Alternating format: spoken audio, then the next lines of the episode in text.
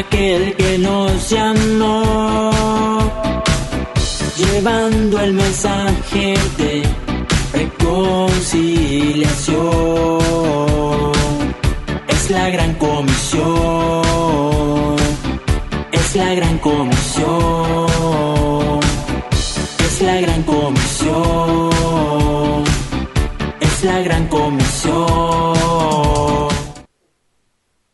Que nuestro buen Dios bendiga la vida de cada uno de ustedes que está en sintonía del canal El Libertador y el programa La Gran Comisión.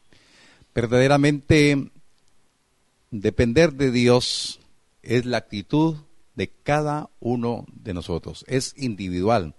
Por eso siempre hemos dicho que en las predicas la salvación es personal y la relación con el Señor también es personal.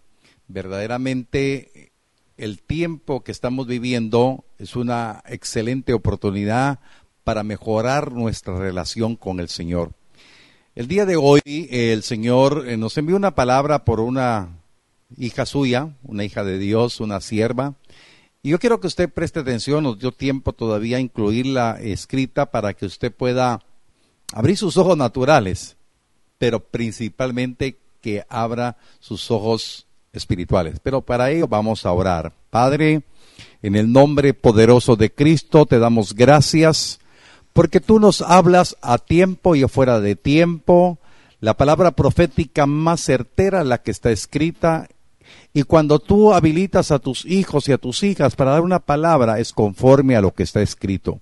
Te agradecemos, mi Dios, porque tú nos estás hablando, nos exhortas para que nuestro corazón se encauce al propósito por el cual nos salvaste y nos está dando la oportunidad que podamos ser testimonio de que hemos aprendido a obedecerte.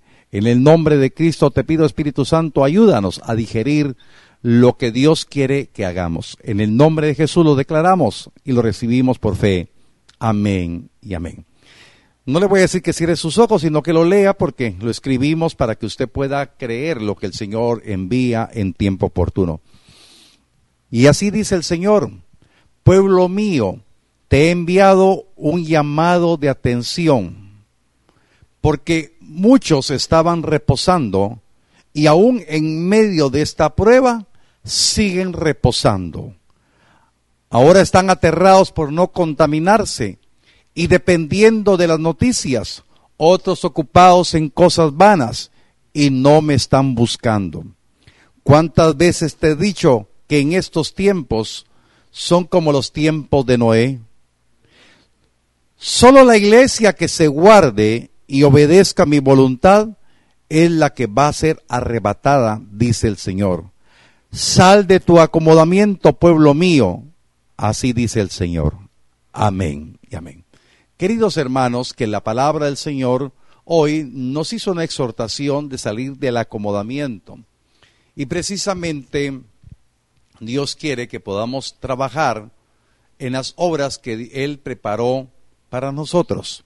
Por eso hoy predicamos la cuarta parte final de conocer y hacer las obras que Dios preparó para nosotros. Y Dios quiere ministrarnos, quiero llevar el recorrido de esta predicación de una manera sencilla, dándole en todo tiempo la preeminencia a la palabra que está escrita para que usted pueda visualizar por el Espíritu lo que Dios quiere que usted haga.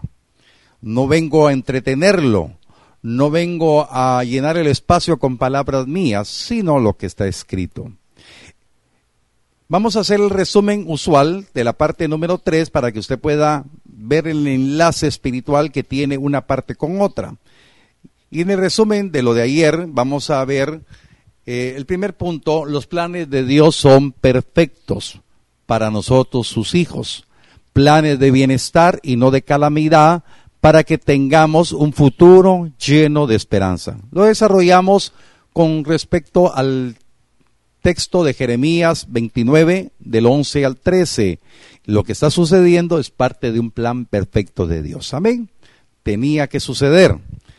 Segundo punto que vimos, que en medio de cualquier tribulación, clamemos a Dios y confiar que Él nos responderá para que veamos el propósito de nuestras vidas.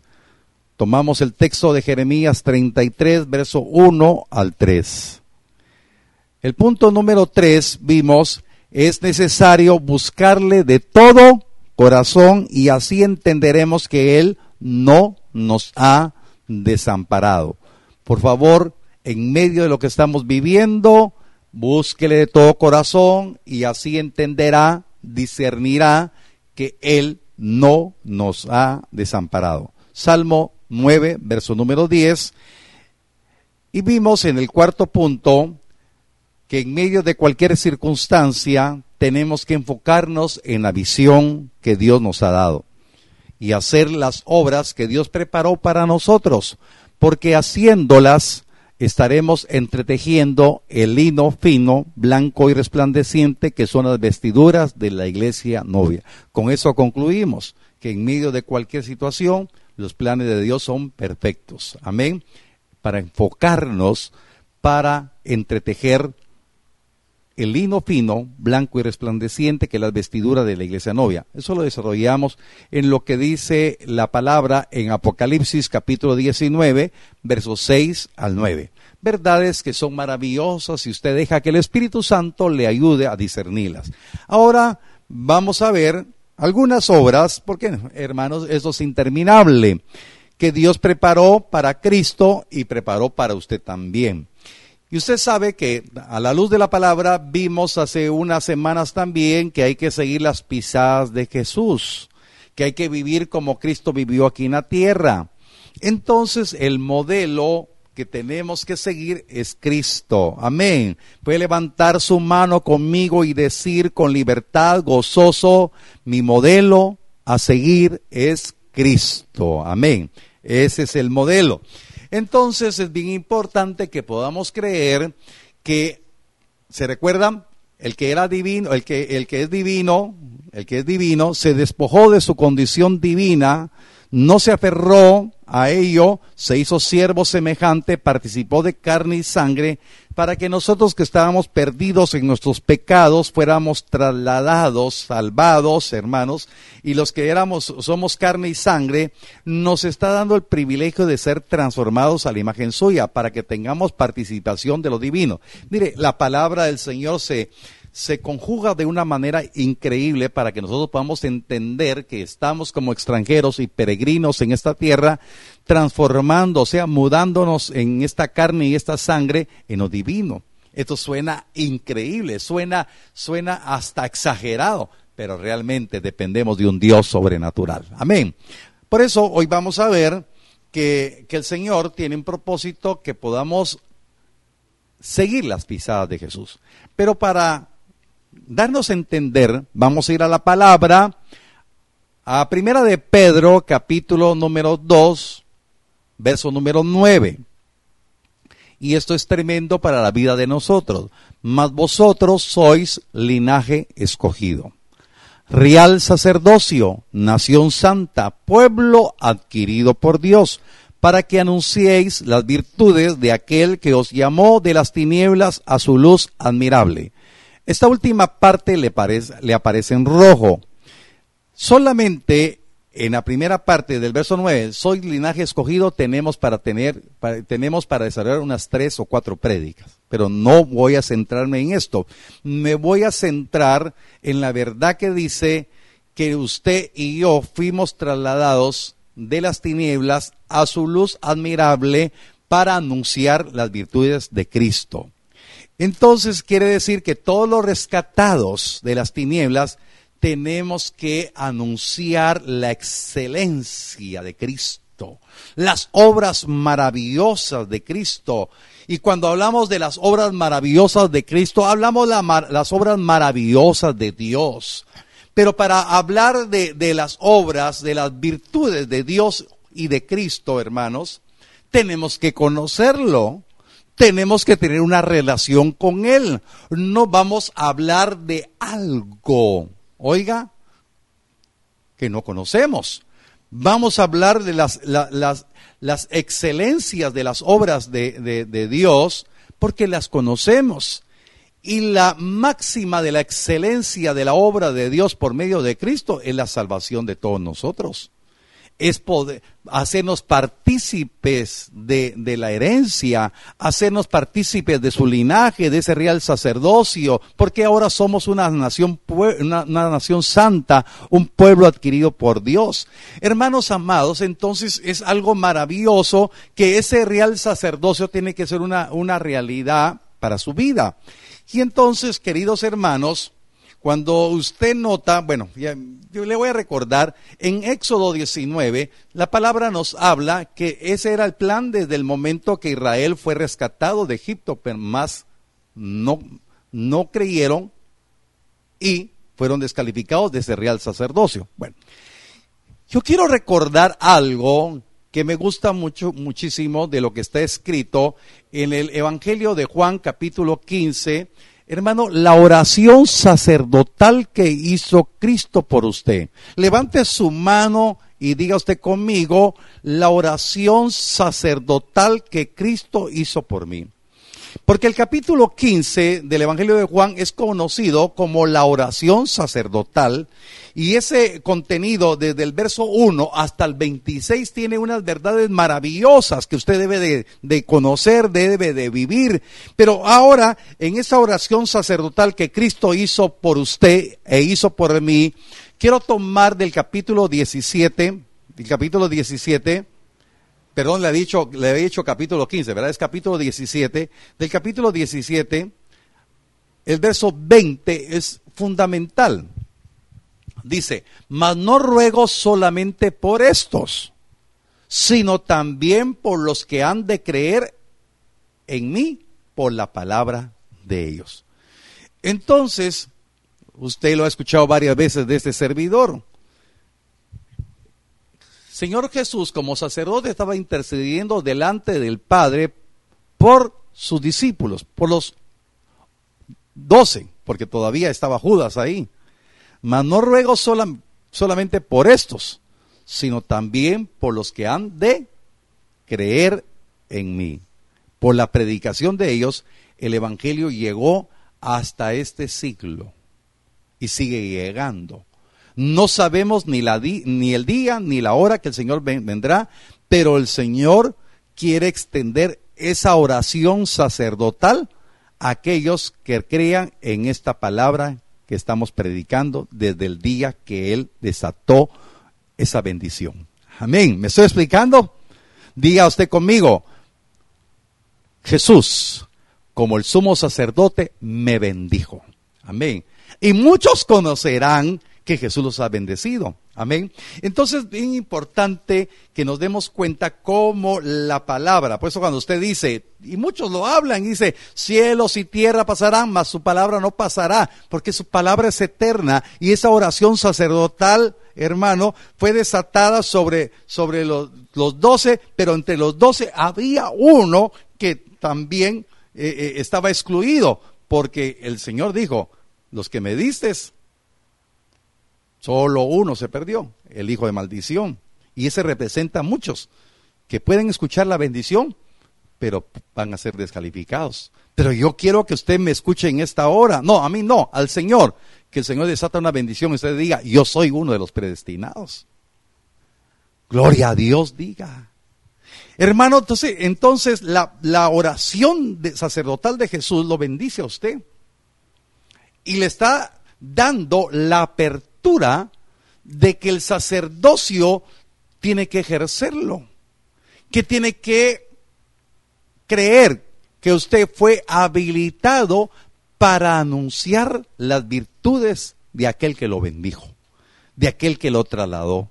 Pues eso es bien importante, queridos hermanos, y me voy a centrar en una manera sencilla, sencilla, porque sencillo es el Señor.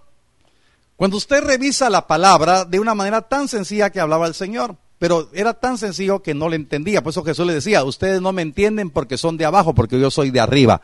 Yo le estoy hablando de los que creen que son de arriba. Los que no son de abajo van a buscar muchas emociones, muchas cositas bonitas que quieren endulzar sus oídos. Pero el Señor es sencillo. Por eso Jesús cuando desató como, como sacerdote, como sumo sacerdote, la bendición sobre los once y declaró la maldición sobre Judas, oiga, qué tremendo lo que estoy diciendo. está desatando una bendición sobre usted si usted le cree. Y por favor, no, no va a pensar que estoy yo desatando maldición, pero hay maldición para aquellos que no crean, porque usted lo ha visto a la luz de la palabra. Entonces, Jesús cuando declaró una palabra para, para sus discípulos, la está declarando para usted que la está creyendo ahorita. Y si alguien sigue acomodado, como dijo la palabra profética, es asunto muy personal. Pero el Señor está hablando de una manera extraordinaria por eso, lo que conocemos tanto en Marcos 16 como en Mateo 28, la gran comisión, hay una verdad sencilla, profunda, demandante para la vida suya, que cree que Dios, que el Señor lo bendijo en esa oración sacerdotal. Marcos capítulo 16, verso 15 al 16. Y les dijo, id por todo el mundo y predicad el Evangelio a toda criatura. El que creyere y fuere bautizado será salvo, mas el que no creyere será condenado. Ahora, yo le, le, le, digo con todo mi corazón, usted un día se le predicó el Evangelio, alguien se tomó el reto de hablarle, no para hacer un número, en una congregación, sino para ser parte de el reino admirable de Cristo. Y entonces le predicaron el evangelio y usted de criatura pasó a ser hijo de Dios. Usted creyó, fue bautizado, alcanza salvación y entonces todo aquel que no cree, hermano, lo dice la palabra, ha sido condenado. Por eso es importante que esta pandemia que nos está sensibilizando, nos sensibilice primero a nosotros que estamos dentro de la iglesia. Estamos aprovechando el tiempo para tener una íntima relación con el Señor y después de esta pandemia salgamos a trabajar para ir, ir y, predicar el Evangelio a toda criatura para que vengan de las tinieblas a la luz admirable? Lo que hizo el Señor, Él, se, él, él dejó el trono de gloria y se hizo siervo semejante. Ahora esa misma actitud debe haber en nosotros. Queridos hermanos, ¿cuál es la obra más importante que usted tiene que hacer para, que se vaya eh, entretejiendo el lino fino y blanco y resplandeciente? Es que usted vaya y predique el Evangelio. Ahora, ¿por qué? Porque si no se predica el Evangelio, esa condenación todavía está en esta gente. Y esa condenación tiene que ser quitada por la sangre del Cordero. Amén. Por eso alábele porque Él vive y permanece para siempre. Aleluya. Amén. Entonces de una manera sencilla. Ahora, yo quiero que usted ponga su corazón en esto porque vamos a entrelazar en el Espíritu el otro texto que, que, que habla de la gran comisión, Mateo 28, versos 19 y 20. Por tanto, id y haced discípulos a todas las naciones, bautizándolos en el nombre del Padre y del Hijo y del Espíritu Santo, enseñándoles, verso 20, enseñándoles que guarden todas las cosas que os he mandado. He aquí, yo estoy con vosotros todos los días hasta el fin del mundo. Amén. Bueno, oiga.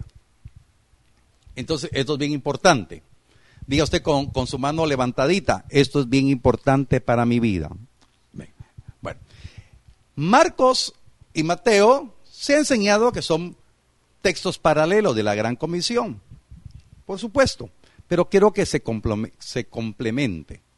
Algo bien desafiante para su fe. Marcos dice, id y predicar el Evangelio a toda criatura. Pero en Mateo lleva a otro nivel a la criatura, o sea, al Hijo, a que sea discípulo. Y eso es lo que carece las iglesias en este tiempo. Discípulos. Discípulos de Cristo. Por eso es bien importante y el Señor hablaba a mi corazón que después de esta situación el Señor quiere ver discípulos en la iglesia. Y si el Señor quiere ver discípulos en la iglesia, es voluntad de Él. Porque el discípulo, oiga, va a tener una visión no terrenal, sino celestial. El Señor quiere de todos nosotros que verdaderamente sigamos las pisadas del Señor.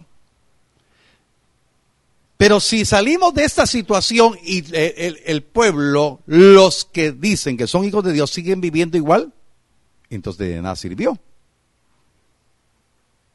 Esta prueba, esta situación que estamos viviendo es parte de los planes perfectos de Dios para que aquel que no había asumido su responsabilidad de discípulo la asuma.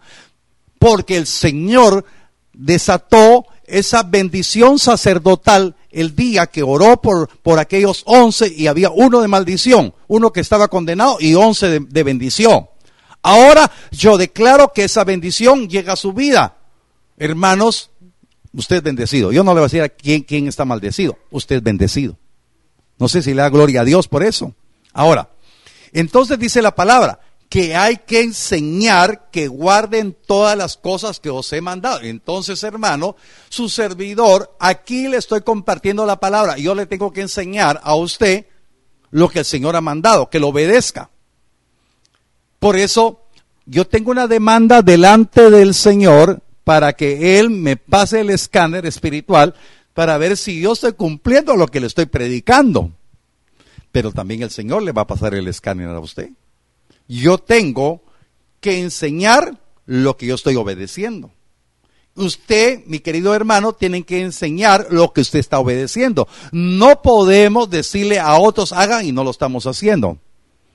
Por eso recuerde que Jesús dijo a los fariseos, eh, le dijo, refiriéndose a los fariseos, hagan lo que ellos dicen, mas no hagan lo que ellos hacen.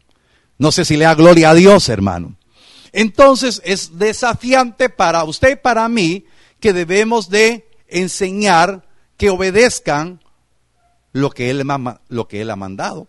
Por eso, mis queridos hermanos, este es el tiempo, se lo dije en una prédica anterior, este es el tiempo de dejar de jugar de cristiano. Esta es una demanda de vida o de muerte. O somos bendecidos o somos condenados. No hay intermedio. Bendecidos o condenados. Bendecidos porque estamos haciendo lo que el Señor quiere que hagamos. Y entonces viene una palabra tremenda para nuestras vidas de cobertura. Y dice, yo estaré con vosotros hasta el fin del mundo. Y lo que estamos viviendo no es el fin del mundo. Es el proceso del principio de, dolores y pronto vendrá, no sé qué día ni qué hora, el Señor vendrá. Y el Señor quiere que usted sea arrebatado, que tenga usted la vestidura blanca, que usted tenga el privilegio que se guardó para Él. No sé si le da gloria a Dios. Amén. Amén. Entonces, hermanos, esto es bien importante, que usted pueda creer lo que el Señor quiere. Hay cobertura, hay presencia del Señor, el tiempo nos avanza, pero como hoy es domingo vamos a predicar un poquito más tal vez. Amén, dele gloria a Dios, diga bendito sea el Dios que me envía más palabra. Entonces es bien importante que usted pueda creer que vamos a enseñar, porque si el que enseña y no lo está practicando sería un fariseo, pero usted no está llamado a ser un fariseo religioso.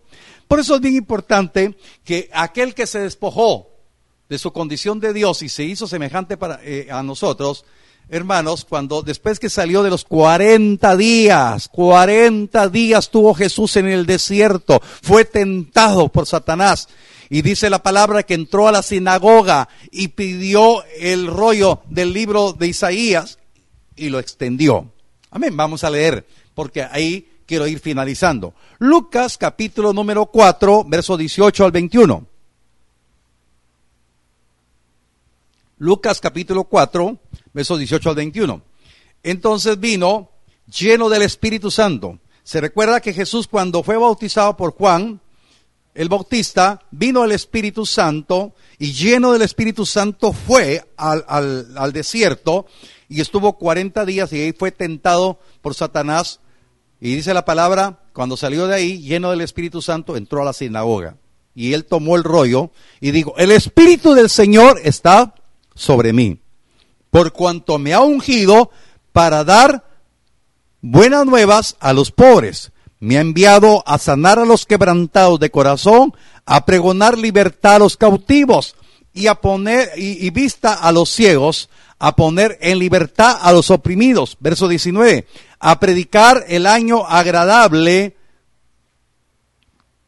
del Señor. Verso 20. Y enrollando el libro, lo dio al ministro y se sentó y los ojos de todos en la sinagoga estaban picos en él y comenzó a decirles, hoy se ha cumplido esta escritura delante de vosotros. Amén. Ahí estaba descrito el ministerio de Jesús. Lo que había profetizado Isaías en el capítulo 61 se estaba cumpliendo en esa hora. Gloria a Dios. Ahora, esta escritura, oiga, se tiene que cumplir en cada nacido de nuevo, en cada hijo de Dios, en cada cristiano, y decir cada día, esta escritura se ha cumplido. Por eso es bien importante, mis hermanos, el Espíritu Santo ha llenado nuestras vidas. Pero cuando vemos, hermano, cuando se habla de la unción en el tiempo moderno, hay hay hermanos, hermanos en Cristo que no creen en la unción. ¿Por qué? Porque se han, otros se han ido a otro extremo y la unción ha sido causa de vituperio al cuerpo de Cristo porque son aquellos que empujan, que avientan, que le tiran el saco, que, que le sopla. Hermanos, ha sido una, una, una, una corrupción total aquellas personas que brincan, que se tiran al suelo, hermanos, y la gente dice, no, miren los evangélicos los que hacen, lo que están haciendo, y hay una posición evangélica que no cree en la unción, y la unción es verdaderamente, si somos llenos del Espíritu Santo, cumplir lo que Jesús hizo. Por eso el Evangelio está tan torcido en este tiempo. Por eso en este tiempo, en lugar que hayan corazones arrepentidos, hay un montón de memes y, dicen en dónde están. Hay predicadores que salen insultando a otros. Si no estamos llamados a estar insultándonos unos a otros, estamos llamados a predicar la palabra y que hagamos lo que tengamos que hacer. Por eso yo le digo, el que tiene eh, al Espíritu Santo, hermanos, tiene que empezar a hacer las obras que Jesús vino a hacer.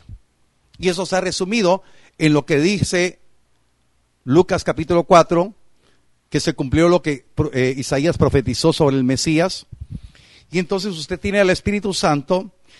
Y entonces tengo una buena noticia. Usted está llamado a llevar las buenas nuevas a los pobres. Pero cuando me refiero a, a, los pobres, no estoy hablando de los que tengan escasos recursos solamente. Hermano, el pobre es aquel en referencia de que puede tener mucho dinero, puede tener muchas posiciones materiales, pero si no tiene a Cristo, no tiene nada, es un pobre. Por eso recuerde el mensaje del Señor a las iglesias, la iglesia de, de la Odisea decía, no tengo necesidad de nada. Y el Señor les habla, ustedes son unos pobres. Entonces, hermano, el pobre es aquel que no tiene la verdad, no tiene la buena nueva, no tiene el Evangelio. Esto no lo va a entender cualquier persona, pero usted me está entendiendo, hermano, porque un día estuvimos en esa posición, teníamos esto, teníamos lo otro, pero no teníamos a Cristo, éramos pobres, desgraciados, porque no teníamos la gracia del Señor. Usted está llamado. Levante su mano y diga usted conmigo, yo estoy llamado por el poder del Espíritu Santo y en el nombre de Cristo llevar las buenas nuevas a los pobres. Usted está llamado para llevar sanidad a los quebrantados de corazón. ¿Cuántas personas, cuántos hombres, cuántas mujeres, cuántos muchachos tienen su corazón quebrantado?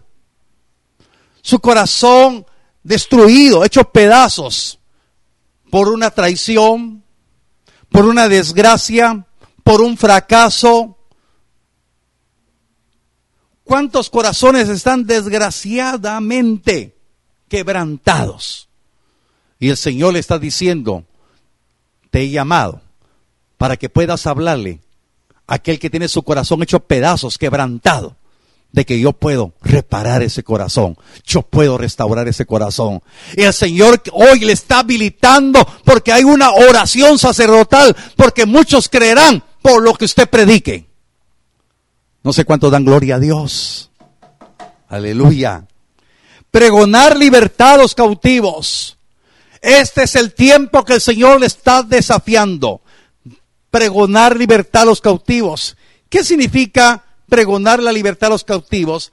Aquellos que están en las prisiones de vicios, aquellos que están en las prisiones de las drogas, aquellos que están en las prisiones de, de, adulterio, perversiones sexuales, los que están con ira, con resentimientos, con envidias. Hermanos amados, esta no es una tarea solamente del pastor, es una tarea de los sacerdotes, porque usted es real sacerdocio y el Señor en esa oración sacerdotal en en, Juan 17, verso 20, lo bendijo, oró por usted delante del Padre y le dio una comisión esta comisión no se la dio hombre alguno, se la dio el Señor. Usted tiene que pregonar libertad a los cautivos. Vista a los ciegos. ¿Puede suceder un milagro? Sí. Sí puede suceder un milagro. Ciegos de naturaleza pueden recobrar la vista. Eso sería maravilloso, ¿verdad? Las plataformas se han llenado en este tiempo de milagros falsos, de un montón de mentiras. Pero el Señor quiere que usted pueda creer que su vida puede ser utilizada como un vaso de bendición y pregonar vista a los ciegos. Puede ser naturales, pero puede, ¿cuántos ciegos hay en esta hora? Cegados por la religiosidad, cegados por la letra muerta, cegados por la idolatría, pero el Señor quiere levantarlo en esta hora como discípulo para que lleve vista a los ciegos. Libertad a los oprimidos. ¿Cuántos oprimidos hay en esta hora? Mujeres, hombres, jóvenes, oprimidos, los que están agobiados por las deudas, los que están agobiados por el maltrato, por el abandono, por la tristeza, por la amargura, por la, por la, por la, por la frustración. El Señor quiere dar libertad a los oprimidos por medio suyo, por medio de sus discípulos, por los que Él ya bendijo. Este es el tiempo que hoy el Señor está diciendo, sal de tu acomodamiento y empieza a predicar el año agradable, ese año de jubileo, ese año de libertad, ese año tenía que pasar este tiempo de persecución y el Señor nos envía palabra profética para que no estemos acomodados, que no estemos reposando como el vino y prepare su corazón porque mañana el Señor va a hablar, hermano. El Señor quiere que usted pueda conocer si Cristo es su Señor, es su su verdadero jubileo, la libertad plena llegó a su vida, pero esa libertad plena tiene que ser, transmitida. Jesús dijo, hoy se ha cumplido esa escritura y ahora quiere el sumo sacerdote que nosotros sus sacerdotes digamos, hoy empieza a cumplirse esa escritura en mi vida. Dios quiere que tengamos esa conciencia dispuesta para cumplirle al Señor. Que tengamos esa disponibilidad para creer que hay un propósito en nuestras vidas. De esa manera estamos conociendo y haciendo las obras que Dios preparó, las mismas obras que Jesús dijo. Y esta escritura se ha cumplido en usted. Predicar el año agradable Señor, las buenas nuevas a los pobres libertad a los cautivos, dar sanidad a los corazones quebrantados. Dios quiere que usted pueda ser un verdadero discípulo de Cristo. No por obediencia a mi persona, sino por la revelación de aquel que le dio el ejemplo y le dio el testimonio de la palabra para que lo haga. Por favor, ahí donde está, póngase de pie, vamos a orar. Padre, En el nombre poderoso de Cristo, yo declaro tu bendición sobre la vida de mis hermanos que reciben con humildad y mansedumbre tu palabra. Oh mi Dios, todo está escrito y esta palabra tiene el poder para redarguir a todos nosotros, para habilitarnos y levantarnos y hacer lo que tú preparaste de antemano. Porque el reino de los cielos ha llegado y el reino se tiene que extender y aún, Señor, cuando haya oposición para seguir predicando tu evangelio, Señor, nos levantaremos hombres y mujeres dispuestos a cumplir la ordenanza que tú has enviado.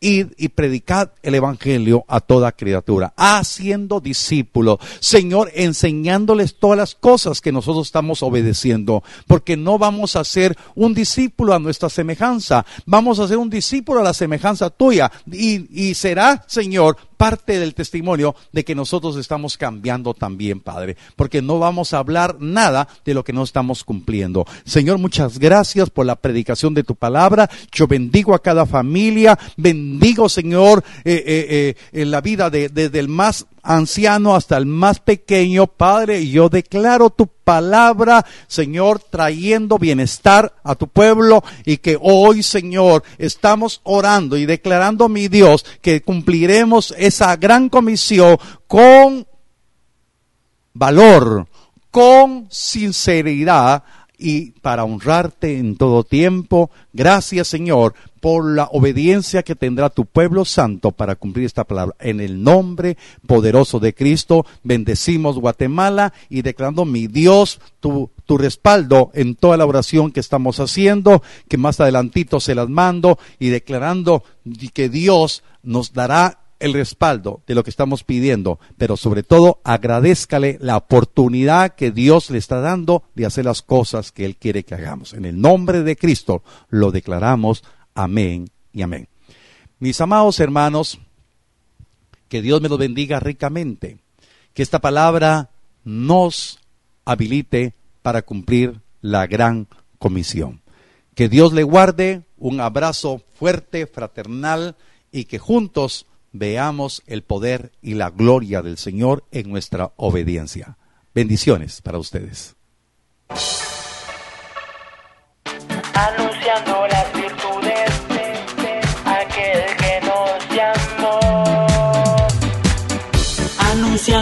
las virtudes de aquel que nos llamó. Llevando el mensaje de reconciliación. Es la gran comisión. Es la gran comisión. Es la gran comisión. Es la gran comisión.